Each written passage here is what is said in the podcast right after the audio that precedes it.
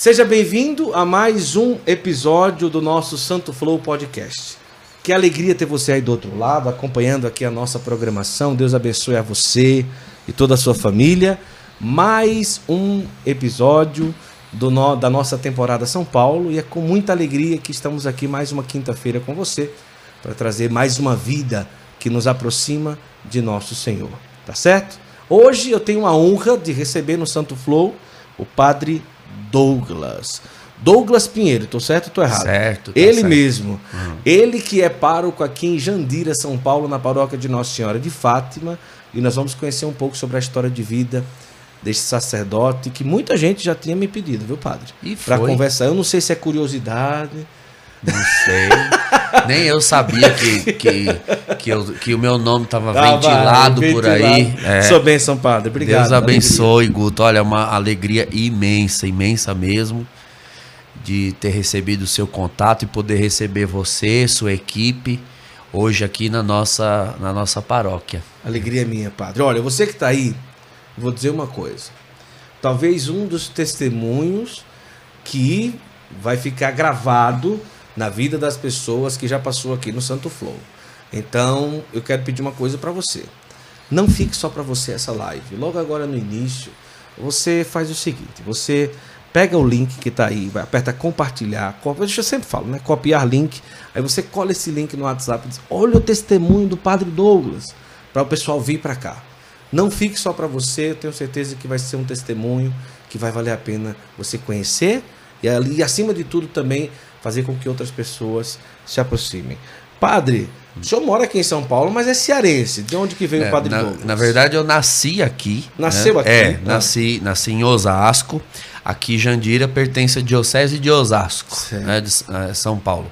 Eu nasci em Osasco, eh, mas meus pais, toda a minha família é da, da cidade de, do município de Lavras da Mangabeira, no Ceará, né, ali Diocese do Crato. Sim, na minha diocese. Isso mesmo. Então, nós sempre passamos a infância entre um lugar e outro, né? Aqui, lá, aqui, lá. Férias sempre foram lá. É, eu tenho uma lembrança lá dos anos 90 que teve uma, uma greve longa, assim, de escola. E nós fomos passar um, bem uns seis meses para lá. Praticamente moramos. Então, a nossa vida sempre foi uma, uma ponte aérea. É São Paulo e, e- e Ceará. É tanto que ainda tenho um pouco de sotaque. Um pouco não, bastante. É, um- um- uma isca, né? Uma e, e aí o povo diz, é, mas o senhor é do Ceará ou é de São Paulo? Eu sou cearista. Cearense. É, uma mistura de paulista com cearense. Mas quando olha e diz assim, vale, aí se entrega logo. É, aí não tem jeito.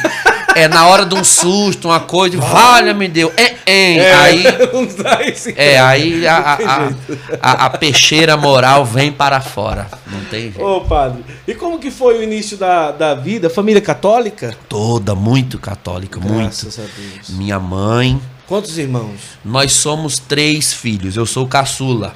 Né? Tem minha irmã mais velha, Cláudia Regina, que mora aqui em Cajamar, no interior de São Paulo. Meu irmão do meio, Diego, que mora em Osasco. E eu, caçula. E meu pai chama Vicente. É ali, veja, a gente fala o nome do município, mas você que é ali do Nordeste sabe como funciona aqueles distritos e Sim, sítios bem remotos, né, em lugares bem isolados. Então, meu pai é de um sítio chamado Irapuá, bem isolado, e, e minha mãe de um distrito chamado Arrojado. Eles são primos de segundo grau, mas eles não se conheciam na, na- de infância. Sim. Eles vieram se conhecer, minha mãe morava em Fortaleza, né, na, naquela Já época. andaram bastante, hein? Ah, bastante. Eles, ela, é, porque ali interior não tinha nenhuma expectativa de vida, né? Então, meu pai veio para São Paulo trabalhar, ainda nos anos 60. Minha mãe foi estudar e trabalhar em Fortaleza, na casa da, da família, né? De, do- dos padrinhos dela de, de batismo, que moravam para lá. E pai, numas férias, foi para lá e aí conheceu mãe numa alguma reunião que teve lá de, de, de familiares Sim, e tudo. E, e começaram a namorar. E namoraram por correspondência, ainda na época, muito tempo. Por cartas? Por carta. Por carta. Minha mãe sempre conta isso. É assim, eles se encontraram, se apaixonaram, mas o pai já morava aqui. Ele foi de férias. Então eles se correspondiam né, por, por carta. na época e foram marcando tudo e ajeitando o de casar. Então o pai foi para casar mesmo, eles casaram em janeiro de 76 Sim. e, e vieram embora para cá. Então, bem dizer, eles vieram se conhecer depois de, de casados. Né? Não, não que né, casaram muito apaixonados e Sim. tudo, mas vieram se conhecer aqui. É tanto que casaram em janeiro de 76. Minha irmã nasceu em novembro. Então, minha irmã já, já, já veio aí no primeiro ano de, de, de casamento. E desde então sempre moraram aqui em São Paulo, a, a princípio em Carapicuíba, que é aqui na região. Depois mudaram para para Osasco. Aí nasce meu irmão em 82 e eu em 86. Tenho 36 anos. Olha, é o seguinte, filha, você conferiu o áudio, tá tranquilo, não tá chegando no vermelho não, né? Porque às vezes, depois minha filha confere, tá tudo tranquilo, né? Pronto. Chegou é o seguinte, padre, me diga uma coisa, como foi o início da, da adolescência? Sempre um jovem tranquilo? Como que foi? Ah, eu acho que não. Não? Não. Olha, eu Porque eu, eu, acho que... Eu, quando eu me comparo com os, os adolescentes é, que hoje têm a idade que eu tinha, eu vejo que eu não era muito normal, não. Mas antes da adolescência era uma criança tranquila era meio É, não, eu, eu tive um problema de síndrome do pânico, pequeno? pequeno, Que com, idade? com três anos. Mas por que que foi?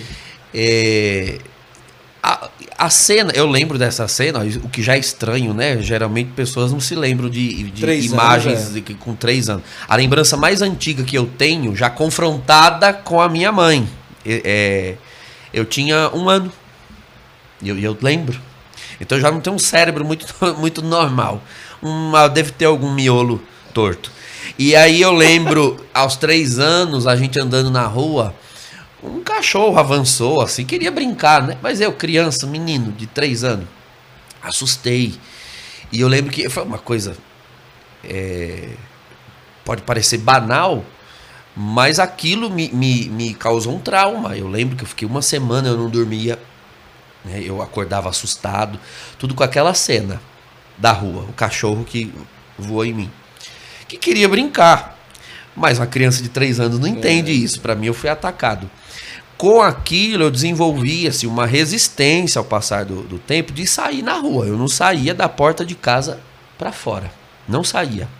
A não ser acompanhado dos meus pais, nem com os meus irmãos mais. Nessa ocasião, eu estava com meu irmão.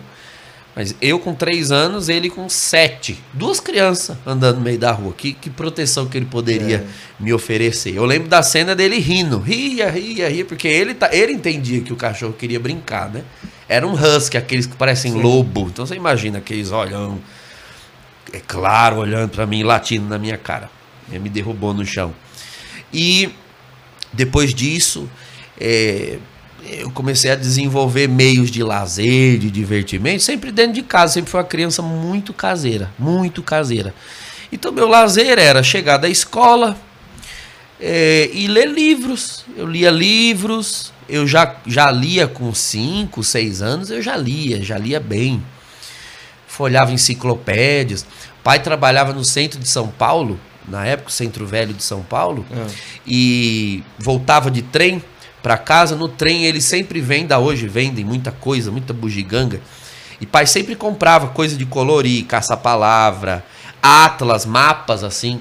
Lembro que o meu lazer, eu viajava, né? Eu, eu- viajava dentro da minha cabeça. Pegava aqueles mapas e ficava imaginando como seria andar pelos lugares do mundo. Ficava fantasiando, né?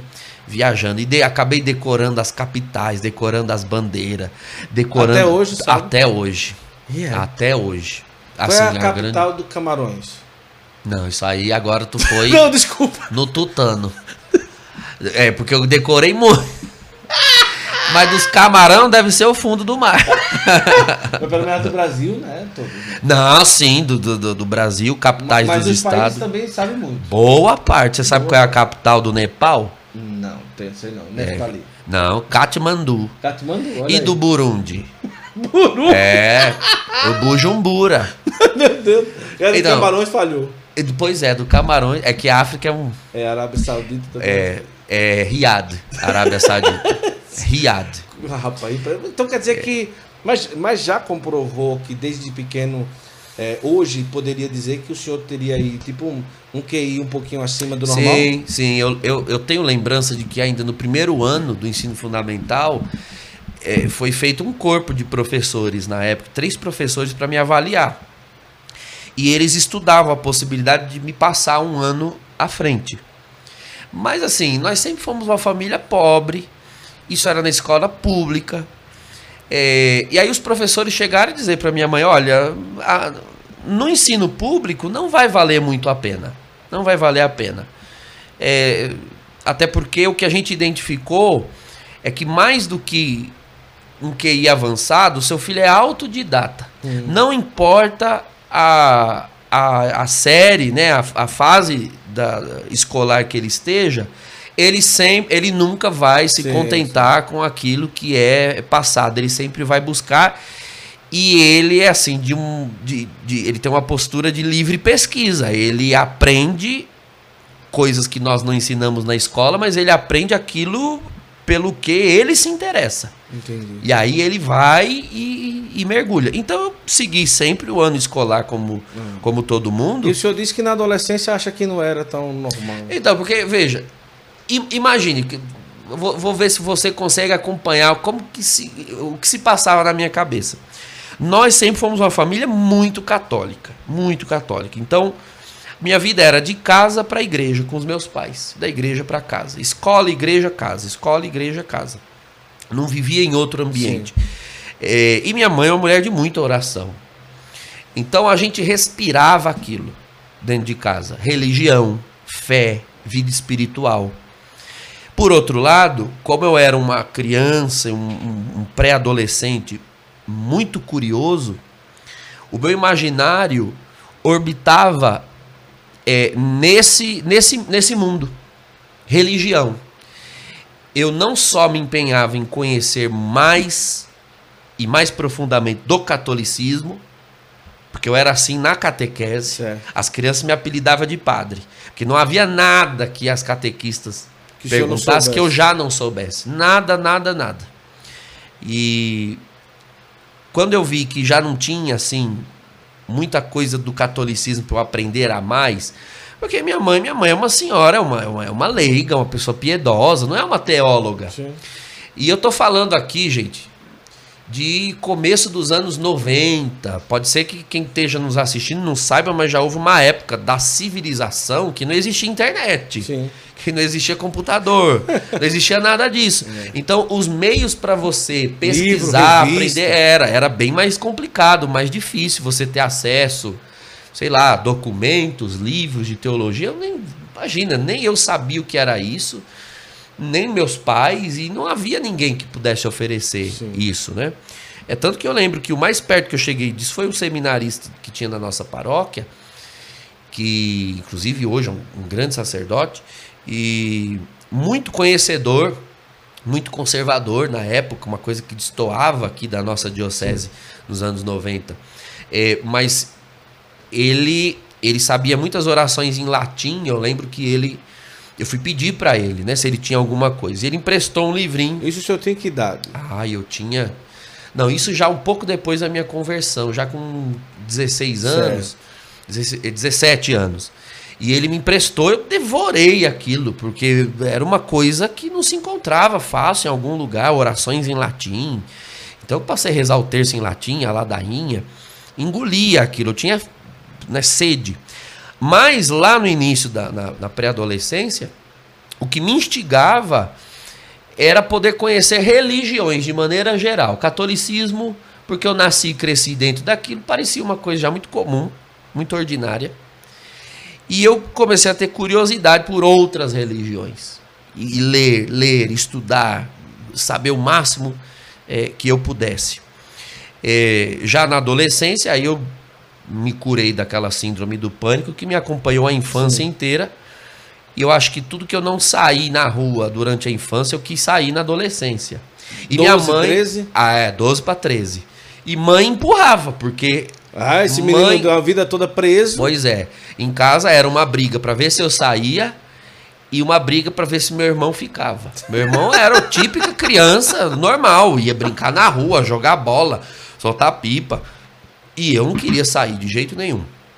Então, quando eu comecei a sair, fiz amigos, né, porque era uma peleja. Minha mãe é. chamava, às vezes, os, os, filhos dos vizinhos: olha, vem brincar aqui com o Douglas, porque ele não sai, não quer sair. Eu adorava quando as crianças iam lá em casa brincar, mas eu sair para brincar com elas, eu não saía. Então, imagine, qualquer mãe é, se sentiria da mesma forma, né? É. Esperando um dia o filho se curar daquele, daquele mal. Quantas terapias, psicólogo eu fui. Demorou muito. E aí, quando finalmente eu me libertei disso, então, assim, não havia dia que eu pedisse para minha mãe para sair para qualquer lugar que ela não deixasse. É, e aí eu comecei a ver naquilo uma boa ocasião de conhecer as religiões que até então eu só via nos livros. E ainda é, naquela época teve uma reforma assim do regime escolar aqui em São Paulo. Eu me mudei de escola né? Porque tinha lá tal escola, vai de tal ano a tal ano só, sim, sim. mudou aquela coisa de ensino fundamental, ensino médio no Brasil todo. E aí eu mudei de escola, conheci novos amigos e ali tinha amigos de tudo que era religião. E eu lembro que eu conheci amigos espíritas e aquilo me instigou bastante a curiosidade, porque se tinha uma coisa que eu tinha assim, uma, uma, uma curiosidade era de ver alguma coisa, sabe? Alguma Nem coisa. que fosse um vulto. Não, uma alma penada, um satanás, qualquer coisa. Eu queria ver. Porque, olha, eu ia pra igreja com a minha Curiosidade mãe. nível hard. Né? Nível hard. Eu queria ver alguma coisa. Aí eu ia pra igreja, meu Deus, missa. Aí as novenas. É, dá essa impressão de que Sim. sobrenatural tem em qualquer lugar, menos na igreja. Porque é. a igreja é sempre aquela coisa uhum. ritual. Então eu fui. É, agora eu sabia perfeitamente que se eu pedisse a minha mãe, pra ir pra jamais, lá. jamais mãe ia deixar. Jamais. Só que como ela sempre deixava eu visitar qualquer amigo, fazer trabalho de escola fora, ela sempre deixava. Então era a desculpa que eu usava. Mãe, vou na casa de fulano, vou na casa de cicrando, vou fazer trabalho. E, e mãe deixava. Então eu fui, comecei a ir, fui várias vezes fui no espiritismo kardecista, que eu tinha uns amigos que, que frequentavam, não, não, não, não gostei. Aí foi quando eu conheci a Umbanda. Né? Tinha um amigo é, de escola que, que frequentava, me chamou para conhecer, e aí fui. Conheci a Umbanda. A Umbanda já tinha um, um zeriguidum, né? um, um atabaque, uma música, o povo se chacoalhando. Ah, isso aqui, isso aqui com é certeza é, é um negócio, que eu queria ver um negócio. É, o negócio era ver um negócio. Era ver um negócio. e aí eu fui, comecei na Umbanda. E aquilo assim, era muito, né, imagens, velas e, é, incenso, e, e incenso. Então aquilo tudo instigava aquele ambiente de magia, né? Aquilo instiga a curiosidade. E eu comecei a a frequentar. Eu sempre fui uma pessoa é, bastante comunicativa, então sempre uhum. tive facilidade de fazer amigos onde quer que estivesse. Então, já no, no centro de Umbanda, eu fiz ah. muitos amigos. Comecei a frequentar. Eu, eu, eu sou músico desde os sete anos, eu já, já, já sabia violão, guitarra, contrabaixo, e sempre tive coordenação motora boa. E eles falavam: você não quer aprender a tocar os atabaques? Eu peguei aquilo facilmente, facilmente. de ver, porque como eu sou autodidata para algumas coisas, né? De ver os atabaques sendo tocados, é a primeira vez que eu peguei o atabaque, eu já, já, já mandei ver. Então eu comecei a ajudar a tocar em algumas giras da Umbanda na, na época. E ia todos os dias que eu pudesse. Mas assim, Guto, eu fiquei. Eu não cheguei a ficar um ano na Umbanda, porque para quem foi criado na igreja e desde cedo aprendeu é. que tudo aquilo ali era errado. Não entrelaça. É, e quando eu entrava no terreiro de Umbanda, eu via aquelas imagens, Nossa Senhora, Sagrado Coração de Jesus, as sessões de Umbanda começa rezando Pai Nosso, Ave Maria. Aquilo me dava um peso tão grande na consciência, de meu Deus, se mãe souber que eu tô num lugar desse, o couro come. Aí Ali, o lugar que eu frequentava era a sede de uma federação que tem aqui na região oeste, Federação de Umbanda e Candomblé. Sim. Então, fins de semana, as pessoas usam o espaço ali para cursos, palestras, uma, uma, série de coisas. E ali eu também conheci o pessoal do candomblé, que é outro Outra tipo de coisa. religião. É outro tipo de religião. E aí eles me chamaram para conhecer a, a casa do candomblé. E aí, com o peso da consciência que a Umbanda me dava, porque lembrava muito a Igreja Católica, aquelas, aqueles elementos católicos, resolvi deixar a Umbanda. E fui pro candomblé. Aí fui, Mas isso Aí- com 12, 13 anos? é, 13 anos já. Eita. 13 anos. Tá. Você vê, 13 anos eu já era imenso, alto. É. Eu, eu, eu, eu fiz durante oito anos um tratamento de, de controle de hormônios. Eu entrei na puberdade com oito anos. Então, oito Ah. anos eu já tinha altura de 11. E assim com vai, 13? eu sempre fui. Não, com 13 eu tinha corpo, voz de, de, de, adolescente. Eu com 10 anos já tinha voz grossa, barba. Era muito. Eu tô, tô te falando, eu era muito estranho. Muito estranho. E aí fui, fui muito cedo. E você vê, cabeça pra frente. Por isso que eu falo, eu vejo os jovens hoje em dia, talvez com 12, 13 anos, eles estão preocupados com TikTok, É. com esqueminha, essas coisas fúteis. Eu com 13 anos, eu tava atrás do sentido da vida. Aham. Eu queria saber, eu queria saber o que era es- espiritual, o, o- o além, o outro mundo. Eu queria ver o satanás, um negócio, um vulto, um negócio. Era isso que eu tava preocupado. Se o senhor tivesse pedido, eu dava o endereço da minha sogra. Hein? Por quê? Ela gosta, é?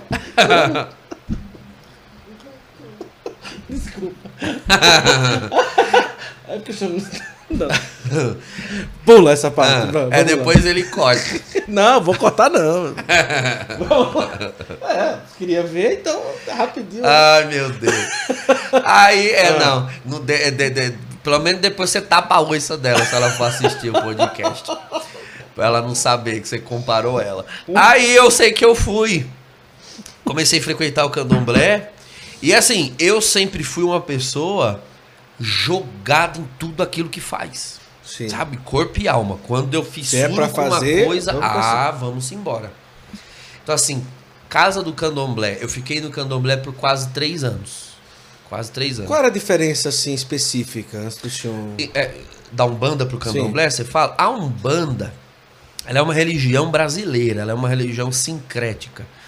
Ela mistura elementos de várias religiões eh, que chegaram ao Brasil por diversas fontes. Ah, tá. Então você é, a, a Umbanda é mais espiritismo. A Umbanda Certo. parte do princípio de que certas, né, vamos partir da lógica deles, espíritos de pessoas que viveram aqui, que não tiveram a oportunidade de fazer a, fazer a caridade, né, de evoluir, porque sofreram, porque foram rejeitados. Então, o- o- os espíritos dos negros que foram Sim, escravizados, dos índios que foram mortos, eh, quantas crianças também foram mortas, filhos dos escravos, filhos dos índios.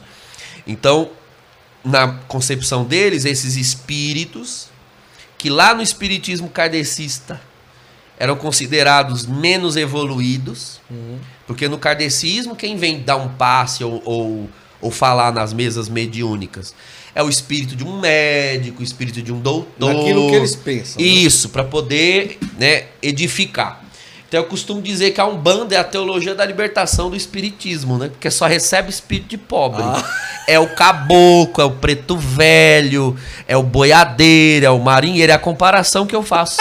Porque o Zélio Fernandino de Moraes, que é o fundador da Umbanda, 1910, no Rio de Janeiro, é, ele tem lá uma história que ele recebia essa entidade que, que se autodenominava caboclo, né, das Ah, sete encruzilhadas. E aí foi, ele procurou ajuda no espiritismo, e o espiritismo queria. é, considerava aquele espírito um obsessor, né, um espírito de menos Sim. luz que precisava dar um jeito de impedir ele de chegar. E aí o espírito falou: então, tá vendo? Não deixam a gente se manifestar. Você vai criar uma religião onde os espíritos menos favorecidos possam se manifestar. Aí surge a Umbanda. Então, Umbanda é, é, é um terreiro de espírito pobre. Então vem é, espírito de índio, espírito de criança, espírito de boiadeiro, de baiano. Que em si não é espírito nenhum. Para nós católicos, Para nós, na nossa concepção católica, existem duas possibilidades, aquelas, Sim. aqueles fenômenos. A primeira, uma possibilidade puramente psíquica. Isso. Uma pessoa em estado de transe inconsciente é capaz de é, travestir-se em personagens, sim, sim. mudar voz, etc. Agora, quando se trata de comunicação, de Isso. conteúdos, né, eu já vi muitos daqueles espíritos dizerem coisas que realmente é só a pessoa que sabe, coisas pessoais. Então nós sabemos bem que há espíritos é, que não são é, da parte de Deus, espíritos malignos, como diz a palavra em 2 Coríntios 11, se travestem até de anjo de luz, que dirá de seres que viveram, de pessoas que viveram no, no- no- no Brasil anos atrás, séculos atrás. Então, eles podem sim sugerir ideias para comunicar e com, a- e com essas comunicações gerar credibilidade àquelas práticas e as pessoas porque foram atendidas em alguns anseios acabam permanecendo ali com isso não vão questionar Sim. o que ali se pratica. E aí é uma porta no coração delas que se fecha para o evangelho. Então há uma astúcia Sim, sim. ali. E o candomblé é africano. Então, o candomblé já é outra coisa. O candomblé não tem nada de espiritismo. O candomblé, isso hoje eu afirmo com mais convicção, depois de- de- como teólogo, o candomblé é o que nós temos mais próximo de nós de, das religiões antigas animistas. Todos os povos antigos, civilizações antigas do mundo antes de Cristo, é, cultuavam divindades, Ah. né? criadas por esses povos, né? o que nós chamamos de ídolos. Mas cultuavam divindades criadas para justificar as forças da natureza. Você veja lá os gregos, por exemplo, não cultuavam Poseidon, que era o deus do mar, é, Zeus, o deus do raio, Sim. é, enf- enfim, cada elemento da natureza, Hermes, o deus da guerra, é, Afrodite, do, do amor, da paixão. Então, tudo, todas as forças intra-humanas e extra-humanas tinham alguma divindade correspondente. E se prestava culto àquilo. Os vikings tinham também, o que era Zeus para os gregos, era Thor para os nórdicos, Sim. né? O deus do- do- dos raios que batia o martelo. É, o que era o deus todo-poderoso, né? o Cronos para os é, pros gregos era Odin para os nórdicos. Todos os povos tinham isso. Você vê na escritura, os fenícios, os babilônicos, os, o- enfim, os povos cananeus cultuavam Deus da fertilidade, Deus da terra, Deus da árvore. Os povos africanos também tinham essas divindades, esse tipo de culto. Então era Deus para tudo. Deus do mar, Deus do raio, Deus da pedra, o Deus do fogo. E quando esses povos são escravizados e trazidos para o Brasil, você tem aqui no Brasil uma miscigenação, uma mistura de nações africanas. A África é um continente muito grande. Nações que lá nem sequer se conheciam, aqui no Brasil se encontraram. E dentro das senzalas, né, tiveram que negociar aqueles, aquelas divindades e as organizaram num panteão, numa coleção de, de divindades, para que jun, cultuando juntos a deuses que na África eram cultuados separados, cultuando juntos, pudessem sobreviver. Foi uma forma de resistência que os negros criaram. Então o candomblé remonta a estas práticas. Então não tem a- a ideia de espíritos que vêm. Na verdade, eles creem que são divindades, forças da natureza que se personificam nos seus filhos, né, nos seres humanos. Como os índios no Brasil também tinham credos assim, mas a gente quase não tem é, notícia. Então, o candomblé é uma religião animista, de culto à natureza, à árvore, às folhas, às águas. E é uma religião, o Guto, muito assim complexa, é um poço sem fundo. É, aqui no Brasil, na medida em que foi se adap- esses cultos foram se adaptando, Hum. eles desenvolveram uma liturgia muito complexa, é, tabus religiosos, preceitos. É uma religião muito rigorosa. É, a iniciação, por exemplo, no, no candomblé demora sete anos. Você, você é neófito durante sete anos. Mas aquilo que nós conhecemos como trabalho, não sei o quê, é feito no candomblé, não na Umbanda. Então, aí depende, depende. é porque às vezes mistura também, Exato, né? É. exato. No caso, a Umbanda, foi o que eu te falei, ela é uma religião sincrética. Isso. Então, ela mistura dentro dela práticas de todas as religiões que existem no Brasil, inclusive o candomblé. Entendi. Você tem coisa. Então, por exemplo, você pode ter um terreiro de umbanda lá em, no Rio de Janeiro que é mais espírita do que candomblé. Certo. Então é mais é mais ali um incensinho, é uma, umas can, um, um- canta lá uns pontos, acende uma vela, acabou. Aí de repente você vem aqui para São Paulo, um terreiro de umbanda, que é umbanda também. Só que ele é mais chegado no candomblé do que no espiritismo. Então aí você vai ver muito dessas oferendas, oferecer comida, às vezes até sacrifício de animais. Sacrifício de animais é do candomblé. Certo. Umbanda é, oferece frutas, legumes, comidas. O candomblé também tem essa parte das comidas, mas tem sim sacrifício de animais, sangue, Certo. porque é de origem tribal, né? Os povos antigos faziam isso. Então era isso que me instigava Então, no ali com candomblé. três anos o senhor passou no candomblé. E como Passei foi? Até... quase que diariamente na casa do candomblé. Eu saía da escola. O senhor ia pra tocar? Ou ia mais pra participar e- mesmo? As duas Ou coisas. esperando ver o... É, mas porque assim, a, a nossa ideia de religião é bem complicado para quem não, não entende. A nossa ideia de religião é um lugar onde você vai toda semana para prestar um culto, Isso. né? É, o candomblé não funciona assim. Por exemplo, igreja você vê, você tem missa todo dia, e, ou pelo menos Sim. no domingo.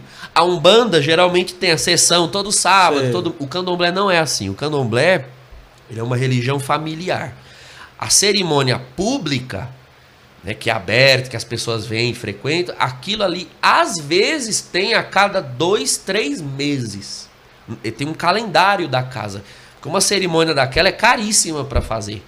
E é demorada, longa, uma coisa assim, apoteótica.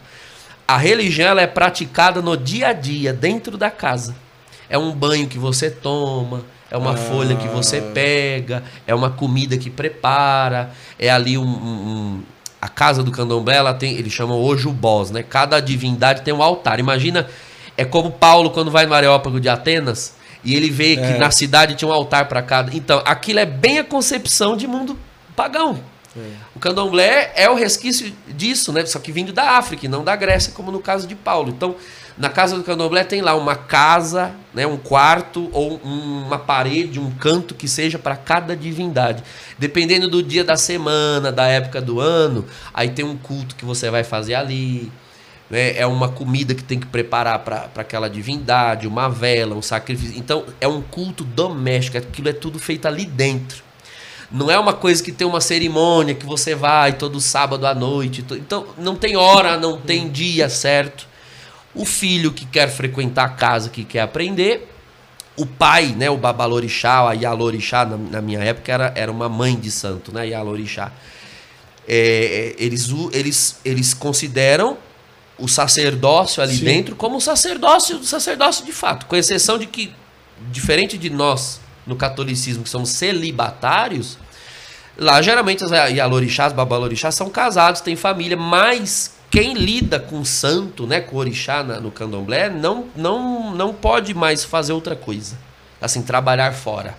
Tem que viver para o Vive orixá. aquilo dali. E aí, geralmente, se era a Yalorixá, era o esposo que trabalhava, que sustentava. E a casa né, do, do candomblé eram os filhos que pagavam mensalidade, como um dízimo, né?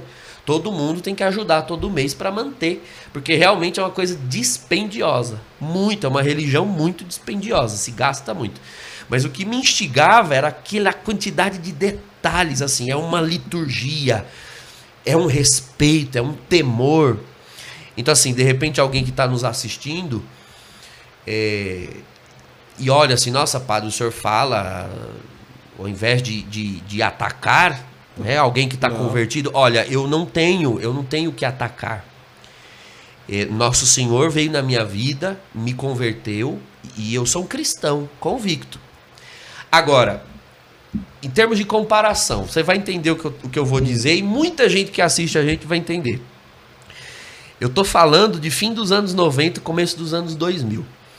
O que nós tínhamos de ministros sagrados nas nossas paróquias era assim um mar, uma ruma, um mói, como diz no Ceará, né? De padres progressistas, relaxados, que para eles liturgia nada mais era do que um jogral para É. incutir ideias sociais. a noção de que liturgia e culto são sagrados e intocáveis, eu trouxe do candomblé. Porque se dependesse dos padres que eu vi na minha infância e começo de adolescência, eu estava pouco me lixando para missa. É então veja, quando eu me converti, eu parti desse princípio. Que Se idade lá, que o senhor converteu? Há 15 anos. Então, do candomblé, o senhor já voltou para a igreja ou foi para algum lugar mais? É, não, não. Do candomblé eu já vim para a igreja. É, veja, como eu sempre fui assim, curioso, né?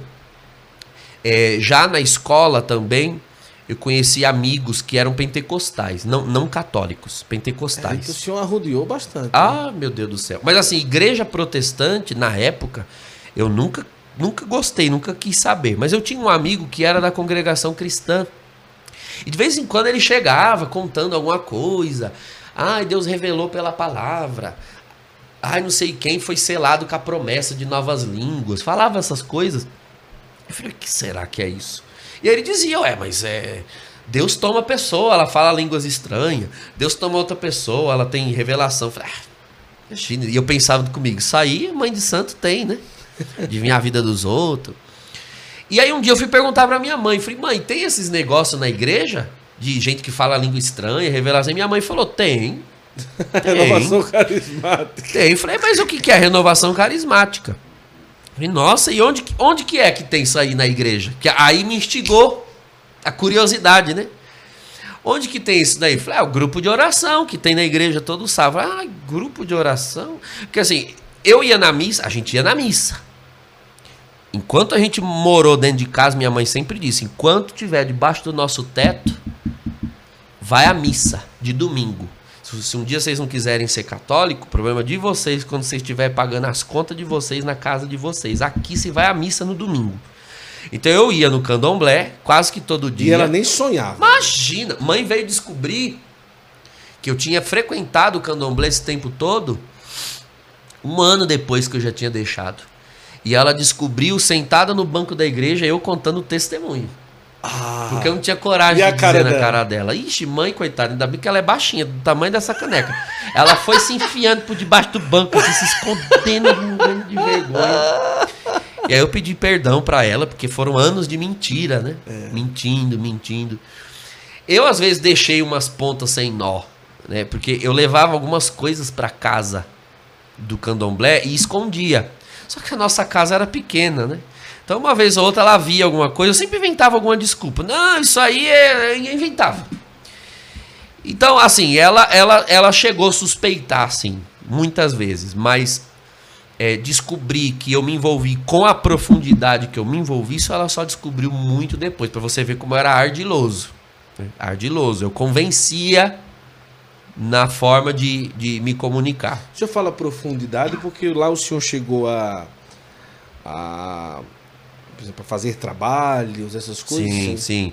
Eu eu eu tava é, me preparando para me tornar um Ogan Alabê da casa. Ogan Alabê é a pessoa que toca os atabaques.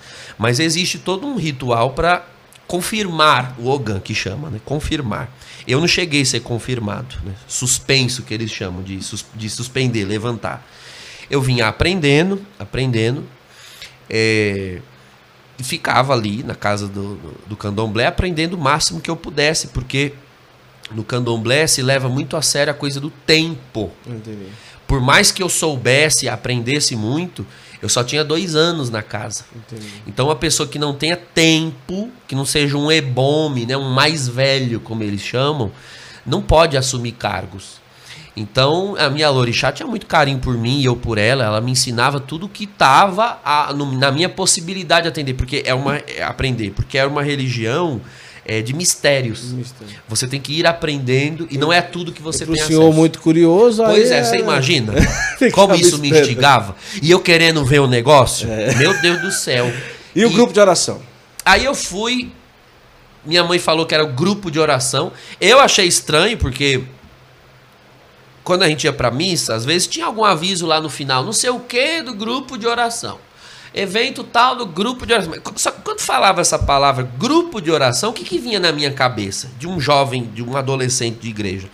Um bando de véia com a fita no pescoço rezando terço. Isso aqui é, é, é essa a ideia que dá grupo de oração. Quando minha mãe falou que grupo de oração era a tal da renovação carismática, aí era uma palavra mais forte, né? Carismática. É, parecia candomblé, carismática, uma palavra assim com umas vogais mais abertas. Né? Aí eu falei, ah, é isso daí? É, aí que dia que tem? Na, na época era de sábado depois da missa lá na igreja. Eu falei, ah, eu vou ver qual que é a dessa carismática aí. Aí eu fui. Primeira vez que eu fui no grupo de oração era um mês de outubro, nunca esqueça. Ano 2000. Ano 2000. 22 anos atrás. Eu cheguei na igreja. Aí eu vi, tava terminando a missa. Não era todo mundo que ficava, né? Alguns foram embora, o povo foi chegando, montando os instrumentos ali, começou o louvor. É louvor, música animada, até aí tudo bem. Quando esse povo começou a orar, Olha, Guto, não em língua, nem em línguas ainda. Ó, a, a, nossa região aqui de Osasco, talvez quem seja da renovação e viaje possa conhecer um pouco. A, a nossa renovação aqui de Osasco, ela sempre teve um perfil. A gente chama aqui na região de aleluiado. Certo. É um povo que ora. Pensa num povo que ora berrando uma Assembleia de Deus fica no chinelo, mas o povo berrava e rachava no glória, e falava em língua, e sapateava. Aí tinha um povo que sapateava assim, ó, no corredor da igreja, e orava. falei, meu Deus, isso é um Xangô.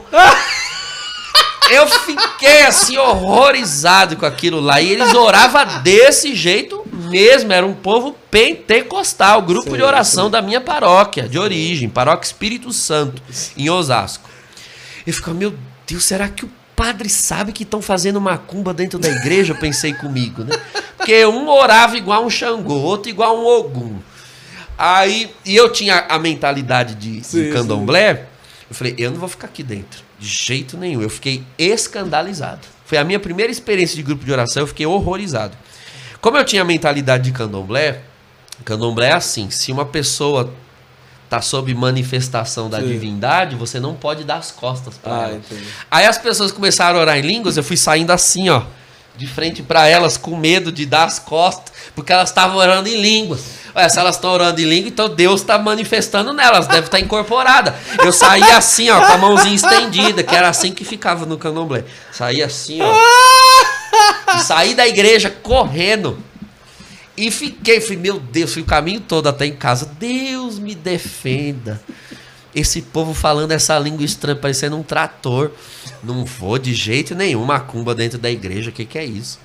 Mas você sabe, Guto, que eu passei a semana inteira com aquelas palavras em As línguas palavras. na minha cabeça, me atormentando. Falei, ah, pra quem aguenta macumba no terreiro, macumba na igreja não tem nada demais. Eu, eu vou voltar lá. Porque aquilo me instigou. Quem sabe eu, eu, eu aprendo. Olha só a minha cabeça, né, de macumbeiro. Quem sabe eu não descubro lá se tem algum desses cursos onde eles aprendem a adivinhar a vida dos outros, né? Ah. Porque isso aí quem fazia ela era a Yalorixá no terreiro. Se eu aprendesse na igreja a adivinhar a vida dos outros, aí as minazinhas do terreiro ia, né, pagar um pau em mim, porque eu já era ogã, sempre tinha um namoro ali, uma, uhum. uma, uma, ficada, porque músico chama atenção em é, qualquer é religião, é na macumba é assim também. E aí eu falei, eu vou, eu vou continuar, vou, vou ir lá. Mas eu continuava indo no terreiro, e no sábado eu ia no grupo de oração. E, na, e no domingo na missa, porque era obrigado. E o grupo de oração ia por curiosidade, dizendo comigo mesmo, eu não vou nunca rezar igual aquele povo ali que são um bando de retardado. Eu vou só pra ver, pra ver Sim. se alguém adivinha as coisas, que eu queria ver um negócio. Meu, meu, meu negócio era ver espírito voando. E eu queria saber qual que era aquela das línguas estranhas.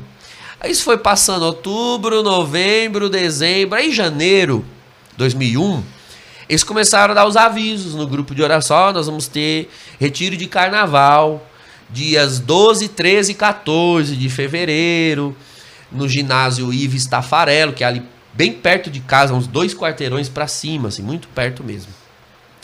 Aí eu pensei, falei, 12, 13, era domingo, segunda e terça.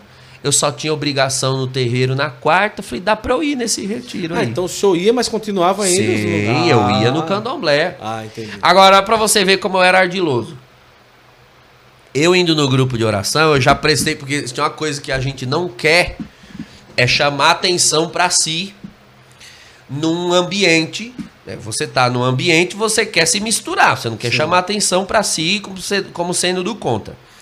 Então eu percebi que todos os carismáticos tinham um padrão. Eu fui atrás de montar o meu padrão. Um crucifixo enorme, igual esse aí que você usa, já fui atrás de comprar. Uma Bíblia marrom, grandona, comprei padrão, também. Isso. E, deu, e na época era esses de metal, né? Era de madeira grandão, daquele que se o Ibama pegar, prende que foi uma árvore inteirinha pra fazer. Era um crucifixo desse tamanho, uma cruz processional. A gente usava no peito. A Bíblia marrom, terço preto, uma camisetona de alguma coisa assim, um santo, Jesus coração de. Jesus, alguma coisa assim. Comprei. Minha fantasia de carismático pronta. Tudo os códigos eu já aprendi. Era a paz de Jesus, era irmão, era irmã. Ninguém tem nome na renovação. É tudo irmão, irmão achava isso ótimo, porque eu sou figura, péssimo pra que gravar nome do figura, povo. figura. Aí eu fui no, no, no retiro lá de carnaval, mas um carismático montado. Completo, completo. completo. Imagina, eu, macumbeiro, De muitos jeito anos. nenhum. Sou católico, nasci, nasci e cresci na igreja católica. E se alguém perguntasse alguma coisa de igreja, eu sabia. Sabia tudo. Eu sabia, eu sabia o catecismo, eu sabia a Bíblia. Se eu já tinha pregar lá, pelo amor de Deus. Aí fui. No, no, no retiro. Esses eram, re- era um retiro aberto, desses que faz em ginásio. E, e cada dia do retiro era uma equipe diferente, né? Você marca sempre um ministério, uma comunidade de vida, alguma coisa vinha. No domingo, veio um pessoal que era ali mesmo da, da, da região, da, da, da cidade de Osasco. E o ginásio lotado, eu na arquibancada, já tinha feito uns amigos, né? No, no, no grupo de oração, todo lugar eu sempre faço ali os amigos. Aí começou a oração. Coro comer, eu não falava em línguas ainda, eu ficava amém, amém, amém, amém, amém. E as músicas eu só repetia a última sílaba pra fingir que eu sabia, né? Espírito, tu encha a minha vi- vida. Eu lá, eu tô por dentro de tudo. Aí na oração, Deus usou a serva de Deus que estava com o microfone e falou assim: Aqui tem um jovem no nosso meio, você frequenta um terreiro de candomblé. E o Senhor está falando para você renunciar. Que ele tem uma obra na sua vida. E eu lá na arquibancada, Senhor, liberta esse jovem. Tem misericórdia dele.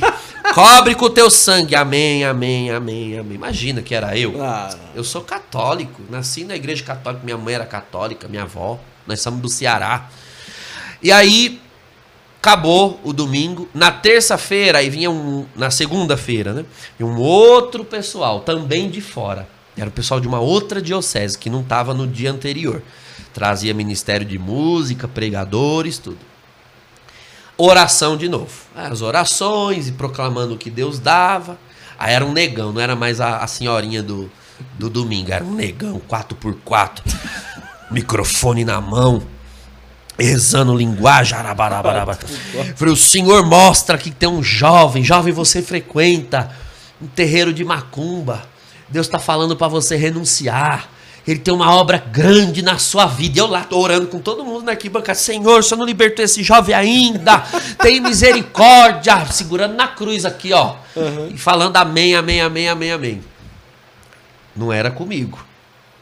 Imagina, eu católico, crismado, fiz primeira comunhão, tomava hóstia. Eu sei que isso foi no domingo, na segunda de manhã. Segunda tarde, eh, tinha atendimento de oração. Na época tinha os atendimentos de oração durante os, o- os encontros. Aí eu perguntei pros amigos, né? O que, que é aquela fila que tem ali embaixo, no pé da arquibancada? Ah, é, é oração de cura e libertação, né?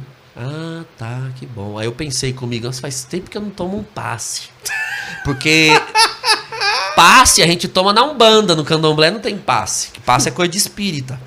Falei, eu vou tomar um passe dos carismáticos, ver se é bom. É negócio de botar a mão. confusão. É, aí eu fui lá, você vê a cabeça, né? Aí fui, peguei a fila. Aí eu reparei que o povo entrava, saía chorando. Olha. Entrava, saía chorando. Eu falei, que engraçado, né? Eu cutuquei o, o- um senhor que tava na frente, já sabia todos os códigos, né? Falei, Ô irmão, Pai Jesus, né? É, engraçado, né? As pessoas entram ali na sala, saem chorando. Será que eles estão batendo, né, nas pessoas? Aí ele riu assim. Falei, é, irmão, é assim mesmo, né? Às vezes Deus, o Espírito Santo revela alguma coisa, a pessoa fica emocionada. Aí eu pensei comigo, pixa, agora lascou, vão revelar minhas macumbas, tudo lá dentro. Eu preciso dar um jeito de sair dessa fila. Aí, falei, eu vou esperar esse irmão aqui da frente entrar, que a hora que ele entra vai ficar feio, né? É. Eu saí, ele vê que eu saí sendo que eu puxei conversa. A hora que ele entrar, eu saio. Só que assim, eram várias salas lá dentro.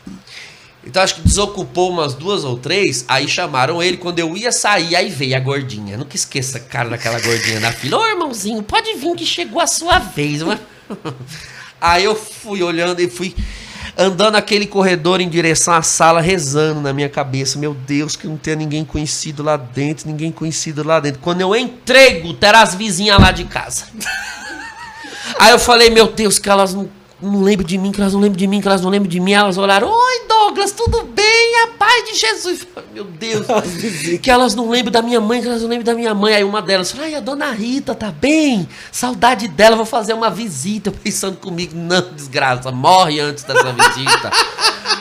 e agora, o que, que eu vou fazer? Eu pensando comigo, era três senhoras. Uma vizinha lá de trás de casa.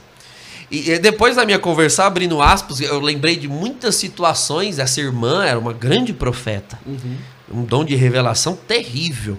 Quantas vezes ela ia lá em casa para levar recado de Deus para minha mãe? Olha. E eu lembro disso pequeno.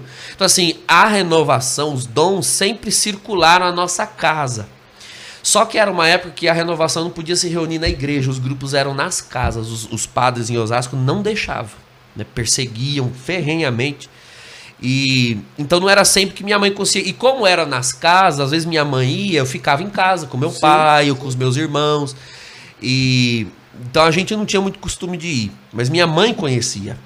Por isso que ela me indicou, é o grupo de oração, renovação carismática, naquela época já estava na igreja. né? Aí eu sentei na cadeira e aquela senhora, né? "Ai, Você quer oração em que sentido? Eu pensando comigo, eu queria no sentido da porta pra eu ir embora. Aí eu falei, não, eu quero só, né, uma oração mesmo para Deus abençoar, não sei o quê. Eu falei lé com cré, só para elas orar logo e eu sair dali. E essas mulheres começaram a orar e botaram a mão no meu ombro, menino do céu. E olha que fazia tempo que eu não tinha tomado, que eu não tomava um passe, hein?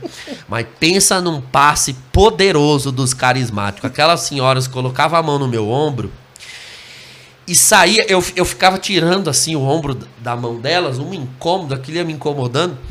Mas era um incômodo bom, porque saía um fogo gelado, um gelo quente, um negócio estranho da mão delas. Falei, meu Deus, essas mulheres têm uma uruca nelas, um axé diferente, eu pensando comigo. Elas têm um axé nessa mão. E eu também ia tirando a mão para ver se a revelação não pegava, né? O, o contato, né? Mal sabia eu que o Espírito Santo tem Wi-Fi. Aí elas foram terminando. Bluetooth. É, Bluetooth. Aí elas foram terminando a, oração, foram rezando, né? Termina a oração rezando a Ave Maria. Falei, ai meu Deus, agora lascou, elas já estão rezando a Ave Maria. E eu rezando junto com aquela Ave Maria. E eu falei, ai meu Deus, agora que é a hora da minha morte. Amém. Aí elas olharam pra mim e falaram, olha, o Senhor manda dizer. Aí eu pensei comigo assim, "Shh, cala a boca, não é pra dizer nada pra essas velhas. Aí ela falou, o Senhor manda dizer que ele nunca vai te envergonhar na casa de Deus. Que você, que você nunca vai ser constrangido. É, só, é o único recado que Deus manda dizer: fique em paz. Ele não vai te constranger e nem te envergonhar. Ele sabe trabalhar com o teu coração como vai ter que ser. Aí fui, apertei a mão delas, fui embora antes que Deus mudasse de ideia. Mas nunca esqueça essa palavra. Eu lindo. tinha medo, porque realmente eram senhoras que me conheciam, Sim, conheciam sim. minha casa. E se, se, se Deus revelasse ali aquilo com que eu mexia, eu ia sair envergonhado. Talvez nem quisesse mais voltar. Então Deus soube trabalhar comigo. Na terça-feira de carnaval, que foi o último dia do, do retiro, aí veio um outro pessoal, feriado de carnaval, o último dia do encontro, bem mais lotado, arquibancada cheia. Começou oração, oração, oração de manhã. Aí veio um outro irmão. Na época era um pessoal da Canção Nova, inclusive. Era o, o Paulo Vitor. Eu nem sei por onde ele anda. Ele não é mais da Canção Nova. Isso eu sei que ele não é. Mas na época era um ele era da Canção Nova. E ele começou a ministrar oração. Aí ele, Deus usou ele e falou: Olha, aqui tem um jovem. Você frequenta um terreiro de macumba, de candomblé. E o Senhor já falou com você nesse retiro. O Senhor fala pela última vez. Renuncia hoje, ele tem uma grande obra na sua vida e tem mais. Se você não renunciar hoje, no futuro milhares de vidas vão se perder. E você não entende hoje, mas um dia você vai entender. Aí eu lá no, na arquibancada pensando comigo, Senhor, pode ser que talvez esse jovem seja eu. Pode ser, porque eu sou católico. Mas, se sou eu, vamos parar com essa palhaçada de ficar fofocando minha vida pros outros. Aqui tem um jovem, aqui tem um jovem. Tem gente que vai nos encontros doido por uma revelação. Vou lá, uma revelação lá pra mim, eu fiquei, foi puto. Falei, meu Deus do céu, se intrometendo na minha vida. A gente vem para ver um negócio, o negócio vem, fiquei enchendo o saco. Eu pensei comigo, que aí teve essa oração e depois foi uma pregação. Eu nem prestei atenção na pregação, eu fiquei na minha mente. Se é para eu sair do candomblé, então venha me tirar. Porque eu não vou sair. Por que, que eu vou sair de um lugar onde eu gosto de estar e me sinto bem? Porque eu não estou fazendo mal para ninguém. Tem a desculpa do, sim, do, da sim. pessoa que não quer mudar de vida, né? Eu não estou fazendo mal para ninguém, eu não estou roubando, eu não estou matando, eu não estou usando droga. Eu era um bom filho, eu tirava boas notas, eu era inteligente. Sim. Então, eu estou fazendo mal para ninguém. Então, eu, eu gosto do candomblé, eu não vou sair. E eu fiquei a pregação inteira. Se quiser, venha me tirar. Eu não vou sair. E aí eu ouvia mais um pouco, falei, se quiser, venha. Eu não saio. Você não é Deus? Não é o, o, o, o todo, o poderoso. Ui! Então vem, dá teus pulos, se vira. Aí eu sei que teve aquela pregação. E aí depois uma irmã pegou o microfone e falou: olha os irmãos que estão aqui na, nas arquibancadas, vamos descer aqui para a quadra que o Senhor nos direcionou de fazer a efusão do Espírito Santo. Eu nem sabia o que era isso, mas falou Espírito, na hora eu desci. Mas eu desci na hora. Desci as escadas, fui lá pro fundo da quadra e fiquei esperando. Vamos ver se o espírito chega.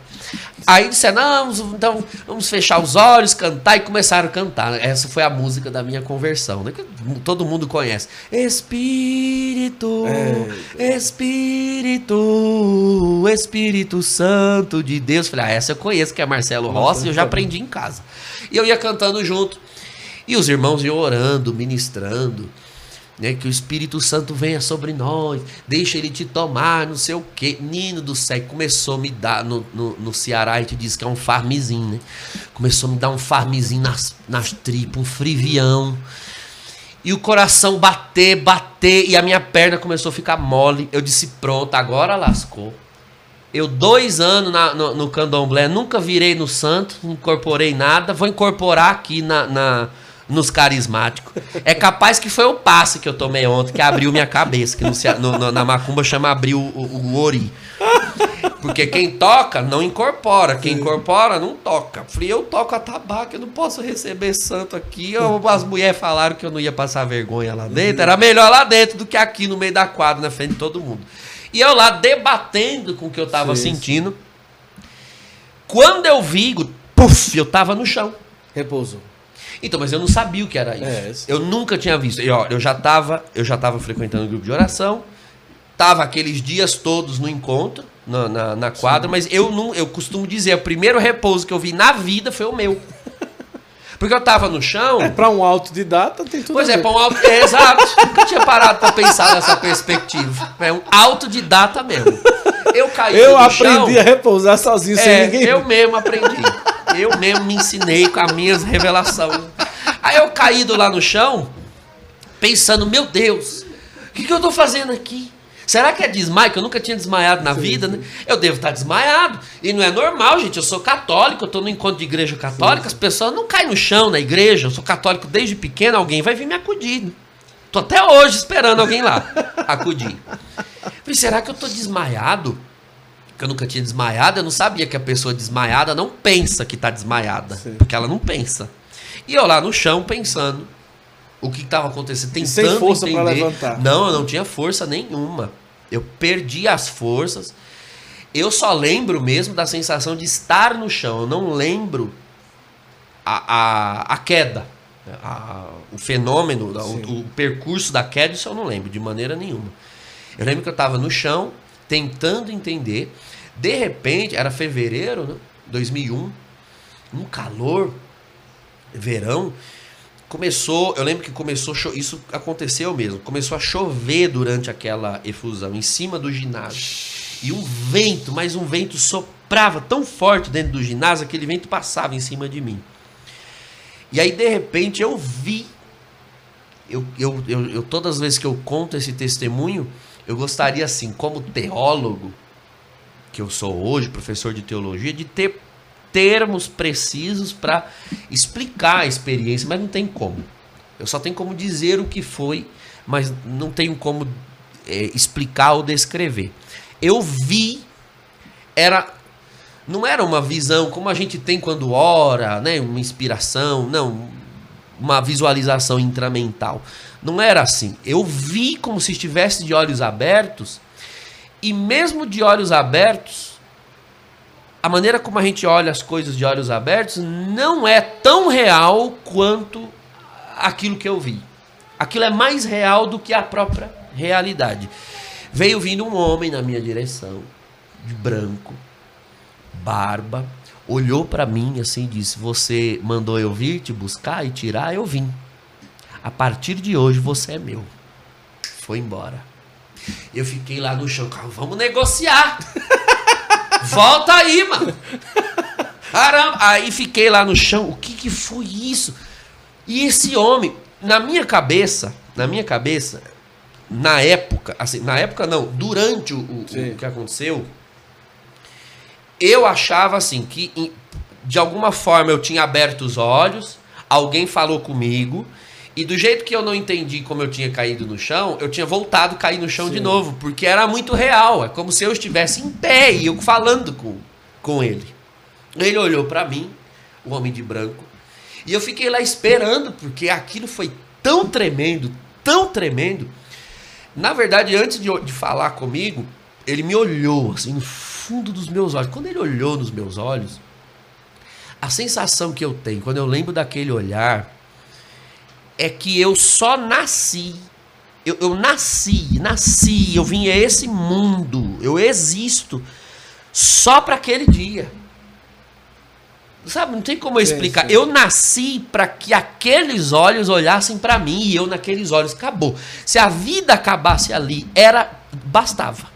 Se o céu for só aquelas, só eu ficar olhando nos olhos dele, e ele nos meus, para sempre, não preciso, eu não preciso de mais nada. Eu nasci para olhar aqueles olhos. Ele nem precisava falar nada, porque só os olhos dele já me convenceriam. Mas ele falou aquilo, foi embora. E a tortura, a, a, a sensação incômoda que dá quando ele olha para você e depois ele não tá olhando mais. Ou seja, ele vai embora. Hoje eu entendo assim, foi a experiência de céu e de inferno ao mesmo tempo. O olhar divino ser dado a você e depois ser tirado, não é coisa pior. Eu fiquei ali no chão, esperando ver se ele voltava. E, e eu ia ouvindo, né? Tudo em volta. E eu ouvia canto, cantos, cantos em línguas. O tempo todo o ginásio estava cheio, né? A efusão comendo solta. E eu fui pro fundo ali da quadra. Aí eu pensei, bom, ele não volta. Eu vou tentar levantar para ver se, se eu descubro quem é esse homem. E eu já devo estar aqui há uns 10 minutos, 15 minutos. A sensação que eu tive era no máximo 15 minutos eu devia estar ali. Eu vou levantando antes que acabe isso daqui tudo e o povo me veja aqui estirado no chão. Olha, aquele ginásio comporta umas duas mil pessoas, era o que devia ter aquele dia. Quando eu abri o olho, que eu levantei a cabeça, não tinha ninguém no Meu ginásio. Deus. Tinha um irmão dos amigos que eu fiz na, na- no encontro. Pegou aquelas cadeiras de, de, de, de bodega, né? Que chama de bar, de butex, que arma e desarma assim de ferro, armou ali do lado. E tava me velando, me pastorando ali, me velando com o terço na mão, velando meu corpo. No chão, rezando ali, ó. Aí quando eu levantei a cabeça, ele, aleluia! Obrigado, Senhor, que o Senhor levantou o teu servo. Aí me levantou, ele teve que me sentar na cadeira, eu não conseguia ficar de pé, eu estava bêbado, trêbado, quadrêbado. Eu não tinha a menor condição de, de me levantar. Ele me ergueu, me sentou na cadeira. E eu, assim, parecia que tinha passado um trator em cima de mim. Eu perguntando para ele: cadê o homem de branco? Cadê o povo do, do aqui do, do ginásio e o homem de branco? E o povo, ele, calma, você quer saber o que primeiro? O homem de branco ou o povo? falei, o, cadê o povo? Tinha, tem duas mil pessoas nesse encontro. falei, oh, irmão, tá na hora do almoço. O povo saiu pro almoço. falei, que almoço? Isso aí era o quê? Umas, era 10 da manhã, né? A, a, a efusão. falei, mas já tá na hora do almoço? falei, 10 minutos aqui? falei, que 10 minutos? Nossa Aí ele olhou assim, no, mostrou no relógio, era uma da tarde. A efusão começou. Oi? O horário para preparar para a missa. Ah, é verdade. Sim. Tá, mas deixa eu, deixa eu é, concluir é, então essa parte. É. era povo, uma hora da era tarde. uma hora da tarde. Ele me mostrou, a efusão começou às 10. E o povo orou, foi embora e eu fiquei no chão. Eu fiquei três horas no chão. E aqueles irmãos tiveram a sabedoria de me deixar ali, né? não mexer, porque eu estava sendo batizado no Espírito Santo e liberto. Então eu levantei. Depois teve uma outra, né? na parte da tarde, teve uma adoração Santíssimo. O Santíssimo passou e eu chorava, chorava, chorava, chorava compulsivamente. Às vezes eu acho que eu chorava mais porque eu não sabia porque eu estava chorando do que por outra coisa. Então as pessoas perguntam, mas você não teve uma, um, um, fenômeno de libertação? Tive. Jesus falou que eu não ia passar vergonha. Então ele me libertou na, no repouso e me libertou nas lágrimas. É, mas Tudo é... que estava em mim. E eu lembro que eu não conseguia. E eu per, per, perguntei para ele, o homem de branco. Falou, você viu um homem de branco? Eu falei, eu vi, eu vi como eu tô vendo você aqui. Ele disse, eu, eu sei quem é, com certeza, esse homem de branco. Então me diga onde é que tá, pelo amor de Deus, olhando para os. Então você sirva a Jesus durante toda a sua vida. O homem de branco vai estar tá lá do outro lado da vida te esperando. Eu entendi que era Jesus. Né? Então, assim, Guto, o que eu posso te dizer é que tudo, tudo, tudo, tudo, o que se seguiu depois disso, né, vocação ao sacerdócio veio dois anos depois disso. Eu não tive essa preocupação. Eu tive a preocupação em ser um bom cristão, em primeiro lugar. Tudo que veio depois disso, tudo que eu fiz e faço, é só para poder ver os olhos dele de novo. Né? Se, se isso me for dado no fim da vida, para mim já tá bom. Olha só, você que está aí acompanhando o nosso podcast, é, você está vendo o testemunho, você vai compartilhar ainda mais, que a gente vai agora entrar em outros assuntos, falar um pouco sobre como é que o padre decidiu ser padre, hoje o apostolado dele também, é, tanto na paróquia, mas através das redes sociais, mas vai compartilhando para a gente conversar sobre isso. Agora, depois disso tudo, com quanto tempo que veio o desejo de ser padre? Ah, veio uns dois anos depois só. Então isso aí eu tinha 15 anos, né? É, eu ia fazer 16. Eu entrei pro seminário com 18. Então logo que foi a minha conversão, ali nesse, nesse encontro, que eu realmente me tornei um, um cristão convicto, que matei à vontade, né? Vi todos os negócios que eu precisava. Que é, ver Jesus no encontro pessoal é mais do que qualquer sim, é, sim, coração sim. pode desejar. E, mas veja, como eu cresci na igreja e sempre li muito, conhecia a doutrina, conhecia a escritura, percebe que bastava essa experiência para ligar tudo que eu já tinha. Isso. Eu não precisei fazer um longo é, caminho de conhecimento da fé, não, nada disso. Eu já conhecia a igreja, conhecia a doutrina. Eu não tinha uma experiência pessoal com Jesus. Mas quando essa experiência veio, tudo que eu já sabia fez sentido. Então eu parti para cima. E, em, em, em, poucos meses, isso aí foi em fevereiro né, de 2001. Ali em mês de junho, eu lembro bem, no mês de junho do mesmo ano, é, eu já estava servindo no grupo de oração na, na época. Comecei no Ministério de Música. No final daquele mesmo ano, é, já estava ministrando louvor.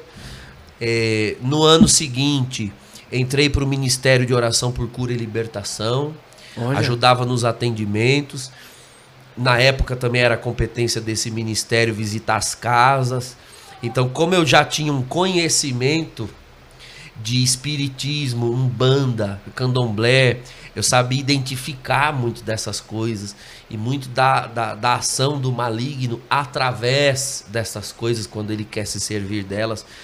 Então, isso tudo foi muito frutuoso para agora, o Ministério da Libertação. Agora, é, o senhor falou, ah, não, é, as pessoas perguntam, o senhor não teve nenhuma manifestação ao ser liberto? Não, mas peraí, três horas deitado, que é mais do que isso, né? pois é. é mais do que isso, né? E depois horas de choro com é, Deus. É, então...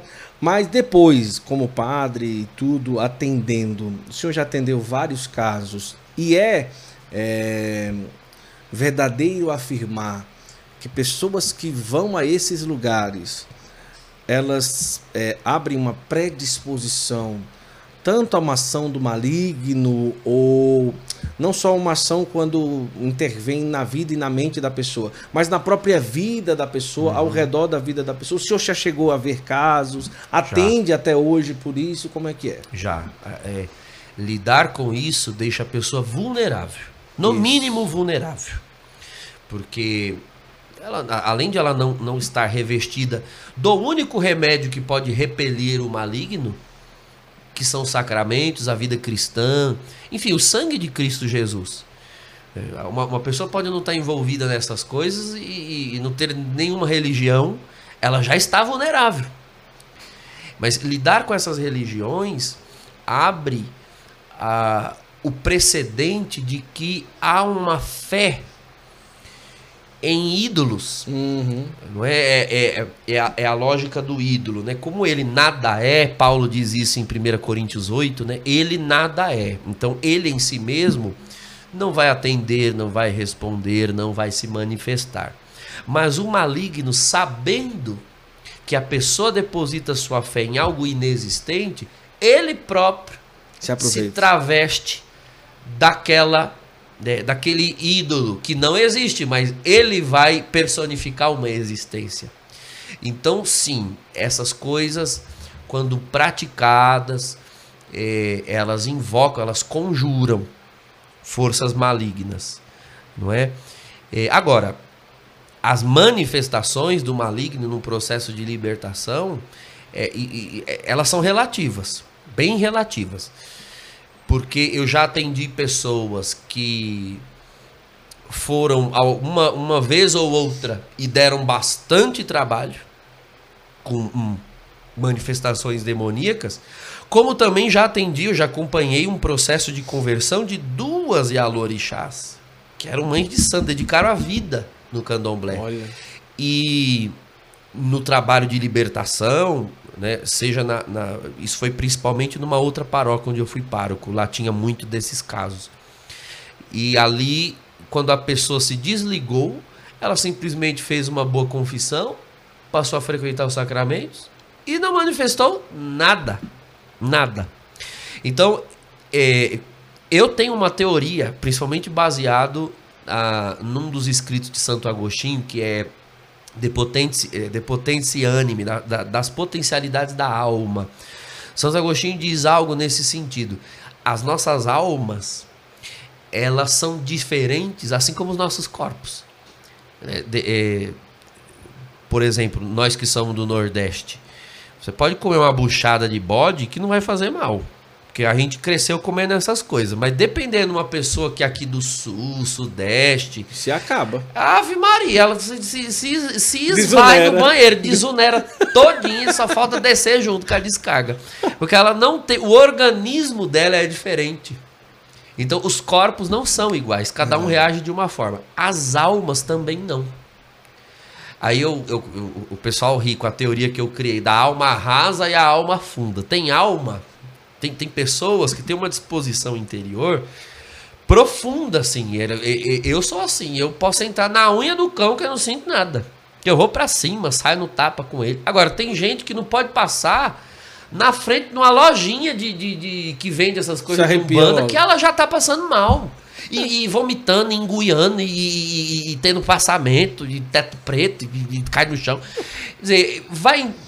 O que explica isso? As almas não são iguais, né? As disposições não são iguais. Agora, assim como um corpo pode desenvolver tolerância, né? Vai se habituando, uma alma também. Com oração, exercícios espirituais, ascese, uma pessoa vai. Então, essas pessoas que lideram muito com, com o sobrenatural, né? essas Yalorixás, elas eram pessoas assim é, de muito domínio sobre a mente, né? sobre a concentração, etc. Então, eu acho que nosso Senhor, além de ter sido muito misericordioso, elas também eram pessoas de muita firmeza interior, muita fibra interior. Então se decidiram, se libertaram e, e, Tá e- e- decidiram, e aquilo não se manifestou. né? Nunca. E até tem uma que vem até hoje, há quase 10 anos de convertida ao catolicismo, e sempre vem aqui nas, nas orações de libertação, frequenta aqui a paróquia, nunca deu trabalho. Por ter deixado é, candomblé, umbanda, o senhor já passou algo físico de perseguição, de é, tentações fora do que é normal do inimigo? Olha, no- imediatamente após sair né, do candomblé, eu me lembro que eu passei um ou dois meses eh, de ataques mesmo. Eh, depois que eu me desvencilhei da casa, na casa do candomblé, cada filho da casa tinha lá suas obrigações que tinha para com a- a- os orixás, com as divindades. E como eu abandonei tudo, é, aí a Lorixá mandou um recado por um, um amigo meu, olha, o santo tá cobrando, você não aparece lá para acender uma vela, dar uma comida.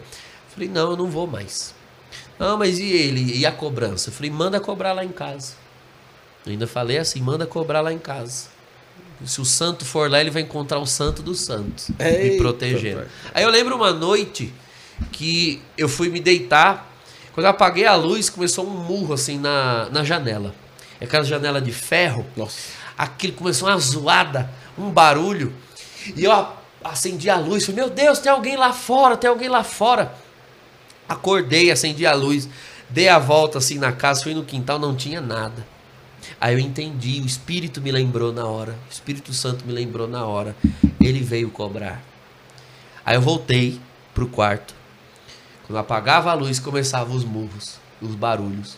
Peguei um crucifixo. E ó, foram várias noites assim, durante uns dois meses. Nossa. Aqueles barulhos tentando me incomodar, me atormentar.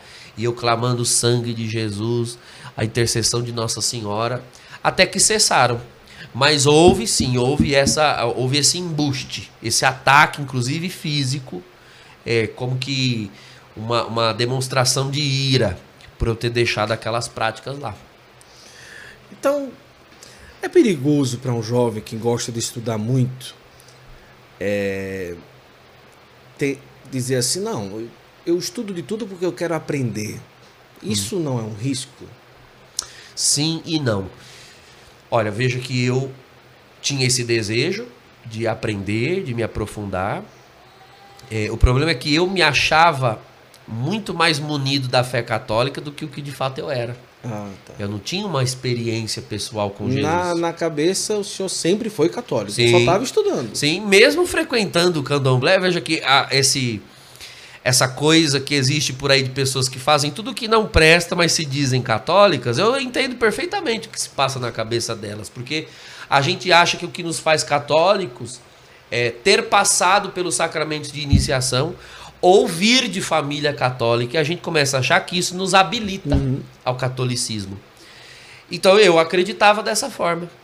Somente depois que você tem um encontro pessoal, uma experiência de fé, um encontro com o Nosso Senhor, é que você entende o que realmente é ser católico. Então, é, eu não aconselho alguém que simplesmente desbrave esses estudos in- indiscriminadamente, sem que ela tenha essa convicção de que ela é uma cristã apaixonada por Jesus e de que ela vai fazer estudos é, puramente intelectuais e ainda assim o conselho que eu dou hoje é que não, não, não vá atrás de mexer com as religiões. Hoje em dia você tem um arcabouço imenso de materiais, né? você quer ver as cerimônias, é, o que é acessível a uma pessoa que queira ver, você encontra no YouTube, você vê um vídeo, lá tem documentários, tem filmes, tem muitas produções acadêmicas, inclusive, a respeito do assunto. Cultos afro-brasileiros, umbanda, espiritismo, não há nenhuma necessidade de fazer pesquisa de campo, uhum. vamos assim dizer. Nenhuma. Então eu, eu não aconselho justamente é, para que a, a pessoa se preserve né, e se mantenha no âmbito do estudo, uh, da academia, vamos assim dizer. Eu leciono teologia já há, há, oito anos, Você fez mais alguma ou menos. especialização? É, eu fiz, a minha primeira especialização foi em doutrina social da igreja, minha primeira pós-graduação. Depois é, fiz a pós-graduação em pneumatologia, que é teologia sistemática, o estudo da teologia do Espírito Santo. Então lecionei é, agora eu tive que dar uma parada, porque paróquia consome Sim. muito. É, mas lecionei é, diversas disciplinas na área de teologia sistemática. Uma delas é teologia das religiões. E eu gosto muito de falar a respeito desse assunto, ensinar e cedo ali bibliografia, passo documentários para os alunos. Olha, para além daquilo, se de fato a intenção é o conhecimento, não há necessidade de envolvimento profundo com essas religiões. Agora, eu não quero dizer com isso que nós devamos assim é, nos furtar de qualquer contato com estas pessoas. pessoas eu estou falando isso. de uma religião. Eu não estou falando das pessoas que a praticam. Uhum. Eu ainda tenho amigos de lá né, que ficaram lá. Alguns eu consegui trazer, inclusive com testemunho, com oração, mas alguns ficaram e, e, sempre que possível a gente se encontra, ou eles vêm na minha casa, ou eu vou na casa deles, a gente come uma pizza, toma um café, conversa sobre a vida. Né? Um dos meus grandes amigos, que era Ogan, junto comigo, hoje, hoje ele é pai de santo, até abriu uma casa e fui conhecer a família dele, o filho. Nunca envolvemos nossas religiões uma na outra. Eu não entro no culto dele. Ele, se quiser vir, será bem-vindo. Assim como ele diz que se eu quiser ir, eu serei né, bem recebido. É, mas nós cultivamos nossa amizade, Sim. nosso vínculo. Uma pessoa que eu amo de coração. Então, é possível manter esse diálogo sem essas misturas. É, porque nós temos de ter convicção da nossa fé, né, Guto? Eu participei da missa com o senhor e não é porque o senhor participou tantos anos que a liturgia precisa ter batuque, dança, oferenda muito, de fruto. Muito pelo contrário. Muito bonita Não, a liturgia. Ó, você sabe, Guto, que é, é, observando essas, essas pretensas inculturações, que de inculturação Isso. não tem nada, são mais sincretismos, mas você vê claramente que elas são feitas por pessoas, principalmente clérigos, que querem é, valorizar a ritualidade, Isso. elementos culticos e vão buscar fora. Isso é que é triste. Vão buscar fora quando nós temos dentro. Você vê claramente que são mais pretensões ideológicas, até do, do ponto de vista teológico uhum. da coisa. É, porque nós temos riqueza ritual. Nós temos. Agora, porque a nossa riqueza ritual remonta a longa tradição, porque é, é, latim, é canto gregoriano. Ah, não, isso daí é coisa de tradicionalistas. Ué, mas quer dizer que então coisas que dizem respeito à nossa tradição não pode. Mas práticas rituais que remontam a cultos pagãos, não cristãos, aí isso tudo bem?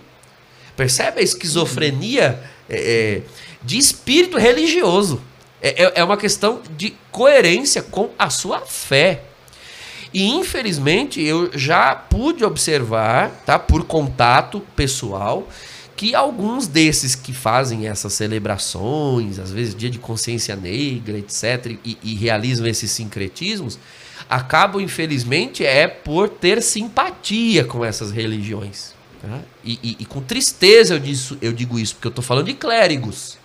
Clérigos que foram talvez formados, receberam a sua formação sacerdotal ali no tempo de seminário, lá nos anos 80 e 90, e foram recrutados a pensar que o papel da igreja é um papel meramente social.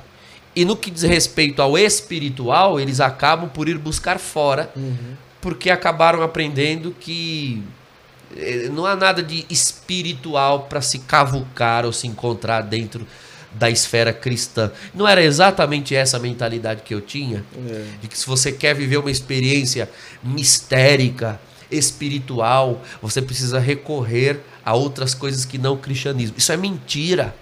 Isso é mentira. A Igreja Católica é um colosso, um patrimônio de mística, de fé, de dons espirituais, de, de, de manifestações, de milagres, de curas. Nós não, não, não temos nada que buscar fora do arcabouço da fé. Agora, tem que desmontar, quebrar, desmontar todinhos, todinhos, esses é, conceitos que foram construídos, às vezes, por ideologias. Eu procuro ter paciência com esses irmãos clérigos, é, porque eu sei que é difícil você ter que abrir mão de uma coisa que talvez você dedicou uma vida a acreditar. Imagina o grau de humildade que um padre desses mais progressistas precisaria ter para bater no peito e pensar: poxa vida, eu, eu acreditei de modo distorcido a vida toda. Mas veja, disso depende a nossa salvação, de humildade. De humildade. É, é, Faça como pai de família, disse Jesus, nosso Senhor no Evangelho. Abra o baú, tem coisas novas e velhas ali.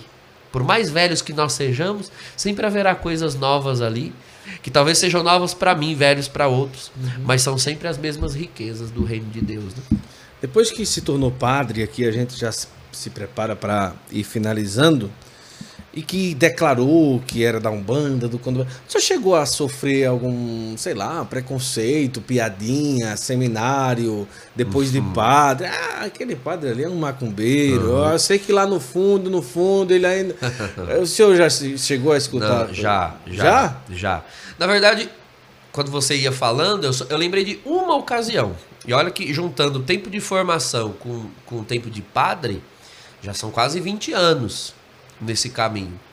É, mas uma vez fizeram uma chacota assim, No seminário.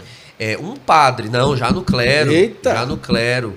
Porque, por mais conservador que eu seja. é, se né, considera conservador? eu me considero um conservador. E você participou da Santa Sim, Missa, vi, né? sim, com, sim, com a gente aqui na paróquia. Sim.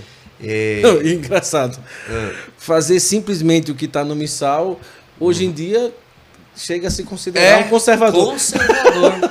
Porque só- é o fazer, que tá ali. ler, fa- fazer o que tá de vermelho e ler o que tá de preto. É o conservador. Nada além disso, pois é, um conservador. Eu já fui em lugares do Brasil em que reze- eu rezei a missa que tá no missal e as pessoas vinham admiradas perguntar: Pô, Nossa, mas onde que o senhor aprendeu a rezar essa missa? Ué, ela tá escrita ali. Tá? Mesma Tá escrita ali.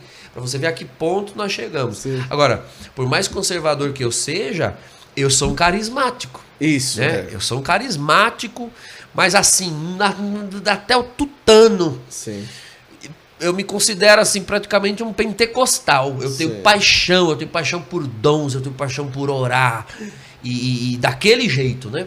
Como eu, como eu mencionei lá no início do, do, do podcast, como é a, a- o estilo nosso aqui Sim, sim. da região. Não sei se você reparou na, na, na nossa paróquia, a missa conserva a- a- litúrgica, Sim. mas a palavra vai sendo pregada, Aleluia. o povo joga uns glórias, aleluia. E você sabe que já teve evangélicos que vieram na, na- visitar aqui a paróquia e disseram, olha, eu me senti eu me senti mais crente aqui do que na minha igreja. E, porque realmente, né, e ainda a missa que você participou, o povo tava calmo, tava, Tava tranquilo. calmo. Porque eu tenho os, os mais os mais aleluiados aí estão numas missões, estavam numas missões aí pregando em alguns lugares. Então você veja que uma coisa não é incompatível com a outra. Não, é. E é, uma vez jogaram essa piada, porque é, acho que o padre viu a maneira como eu orava, e muito afervorado, e dava umas batidas no pé, umas, umas batidas na mão e levantava o braço. E o padre olhava e falava, "Ih, ó, isso daí, ó. Mexeu com macumba, agora trouxe coisa de macumba para a igreja. Eu fiquei quieto porque não foi exatamente o pensamento que eu tive quando eu fui a primeira vez no grupo de É, oração. verdade. né? Eu achava que. Então, aquilo foi uma profunda demonstração de ignorância daquele irmão clérigo Que depois, né, o tempo passou e eu descobri que ele é chegado nessas coisas. Não, peraí. Nessas coisas do Pentecostal ou da macumba? Não, nessas coisas de macumba. Infelizmente. É tanto que Deus. né, é- é, hoje ele não é mais padre aqui Ah, na nossa é, diocese, é. foi pra outro canto. Tá vendo aí? ó, ó, alguma coisa carregou. Não sei se foi Deus ou se foi o cão. Mas carregou pra longe daqui. Padre Douglas, que maravilha. Olha, eu quero falar aqui, o senhor tem, tem feito um trabalho nas redes sociais, né? Uhum. Tem trabalhado no YouTube, no Instagram, e o pessoal tem acompanhado bastante, e eu quero convidar você a seguir o Padre Douglas no Instagram. Padre Douglas Pinheiro? Padre P.E. Douglas Douglas ou Padre. Douglas? No YouTube, o canal é Padre Douglas Pinheiro, por Certo. extenso mesmo. É, no Instagram, é PE underline Douglas underline Pinheiro. Ok. E tem lá no Facebook também, Padre Douglas Pinheiro. Né? O, a, a fanpage que dá pra você seguir e acompanhar. O perfil não cabe mais ninguém, né? Que é- tem lá um Sim, limite é, de tem, pessoas. tem, tem. Mas você pode me seguir lá no Facebook e no Instagram e No YouTube. no YouTube. Que maravilha. Padre, eu quero agradecer de coração a disponibilidade. Me senti muito em casa aqui na paróquia do Senhor, muito bem acolhido desde o primeiro contato. Muita gente já tinha pedido, né? Chama o Padre Douglas. Padre, sabe o que é que eu escutei? Eu posso dizer? Ah, diga lá. Ele já tá achando graça antes de dizer, então é porque. Chama o Padre Douglas, o padre que era bruxo. Olha, o padre que era bruxo. Essa é nova. Essa eu não conhecia. O padre que era bruxo. Foi. Olha, que eu não cheguei tão alto assim, não. Era só macumbeiro. Tão alto ou tão baixo? Sei lá. Depende do ponto de vista. Depende se você tá indo ou ouvindo. Mas é brincadeira. O, ah, o Instagram, diz aí. Vamos lá, vamos falar o Instagram certo, padre. Ah, é, Vai lá. porque é por isso que eu tenho assessoria. Vai, eu falo tudo errado. É padre o quê? P. Douglas Pinheiro. Tudo Ah, é tudo junto. E eu P- separando com P. underline. é Douglas Pinheiro. Tudo junto. Coloca lá pra acompanhar Pois o pronto, pois Mas, eh, desculpa as brincadeiras, mas, Mas- foi maravilhosa a nossa conversa. Eu que gostei. E eu quero deixar aqui na frente de todo mundo um livro para o senhor. O senhor conheceu também o Dom Henrique, participou de retiro. E o meu livro que conta a história de Dom Henrique, Que um dom maravilha. especial. Espero aí que o senhor goste. Tem muita coisa. Tudo que eu vivi com ele, eu tentei colocar Uhum. nessas páginas. E o senhor participou de retiro com ele aqui em Osasco. Sim, ele Eu pregou um lembro, eu retiro. lembro. Eu lembro que ele veio. Eu acho que 2018, 17, por aí. É, por aí. Por aí, eu acho que 17. É, 17, eu lembro porque ainda era, ainda era o nosso bispo anterior, que inclusive Isso. Uhum. já faleceu também. E eu consegui, tive a graça de tirar uma foto, eles estavam tomando refeição no último dia do retiro. Aí fui tirar a foto e tirei com os dois. Eu no meio e os dois. E os Olha dois já partiram. ah, então tem dois. Aí eu ainda postei a foto assim, dizendo, ó, da foto só falta eu. Aí o povo, ai, misericórdia, padre. Cruel, mas um dia nós temos que ir. Deus me dê a graça de estar onde eles estão. Pra mim Que basta. bom, é verdade. Padre, fale alguma coisa que o senhor queira falar que eu não cheguei a perguntar, Uhum. alguma consideração e muito agradecido. Então, eu agradeço, assim, Guto, você né, ter vindo é, aqui, é, nos visitar. Eu me sinto muito honrado, muito A mesmo. alegria é minha, né, alegria é de minha. coração. Eu que sempre fui ali um seguidor assíduo de Dom Henrique e sempre via você ali do lado. é, me faz sentir, assim, não sei se você consegue compreender, uma espécie de sucessor, né? não. É, no sentido, não dos apóstolos, porque eu não sou bispo, mas sucessor no sentido de que é, a- isso é a igreja. Isso. Nós militamos para depois triunfar. Igreja Isso, militante, isso, igreja triunfante. E você estava ao lado dele, ele foi triunfar. E hoje você está ao meu lado. Eu Isso. espero um dia também triunfar. Um Isso. dia você também vai partir. E, e isso é a igreja. Esses grandes homens de Deus tiveram a sua vez. É verdade. E hoje é a nossa. É. Deus nos dê a graça de sermos fiéis, né? E eu espero receber de novo a sua visita. Com certeza. E também a visita de quem estiver assistindo. Eu tô aqui na cidade de Jandira, na Grande São Paulo, Diocese de Osasco, né? Até quando Deus me dê a graça. A gente é padre diocesano. Quantos anos e de padre? Eu tenho 10 anos, fiz agora esse ano. E né? de idade? De idade eu tenho 36. 36. Deus Então, conserve uma boa mitra para ele um dia. Deus me defenda! Quantas Senhor, pessoas já falaram isso pro ouça. senhor? É, ô. Guto, você, você sabe que às vezes as pessoas falam Eu isso. gosto de né? pergunta pra bagunçar mesmo. É, eu, eu, eu, eu gosto é da. Minha avó dizia no Ceará: desmanteiro só presta se for muito. Desmanteiro só presta se for muito. Vai, já que vai. É, vai bagaçar, vá de uma vez. Aí. é, é, o, o povo às vezes deseja isso pra gente, né? Ai, tomara que o senhor seja bispo. É, é, posso dizer isso com, com convicção. Para a maioria dos padres, isso não é nenhum Não, elogio. não. Chega a ser um, um desejo de tortura. É enterrar e sete pá por cima. É isso mesmo. Porque assim, é, claro, o ministério episcopal é uma riqueza, não podemos Pros dizer outros, que não. pros. Mas para os outros. Porque a gente que tem a vocação, a vocação de estar próximo ao povo, de lidar com o povo, é, acaba que o, o episcopado ele causa uma perda. Uma, uma perda em que sentido? O bispo ele terá outras responsabilidades, principalmente junto ao clero. Ele estará mais com os padres o tempo todo. E também questões burocráticas, tudo que, que, que dá muita dor de cabeça. Isso. Aquela aquele tino pastoral e até o tino docente, né? Um-. Um, um padre que seja professor de teologia, depois que ele ordena bispo, acabou. Ele não tem mais tempo para sala de aula, né? Ou, ou- ministrar cursos, etc. Dom Henrique era o verdadeiro herói É né, de conseguir administrar o seu tempo e conseguir é, transmitir ainda conteúdos, né? Exercer uma docência. Mas O- veja, 11 retiros por ano. pois é, Ele chegava a pregar. pois é. Um por mês. Então você imagine, É. é, Não sei como é que ele ele conseguiu. realmente se consumiu, né? É verdade. E é, mas é, é- é muito complicado, né? Conjugar uma coisa a outra.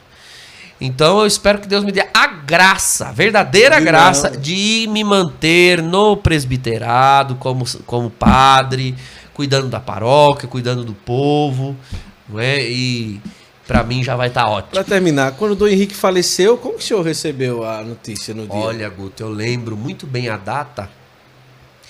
Era, era próximo a 19 de julho. É, 18. É, 18 de julho. 19 foi o, o, o sepultamento. né? Isso, é, porque no dia 19 é, faleceu uma liderança aqui da paróquia, Ah, de um infarto fulminante.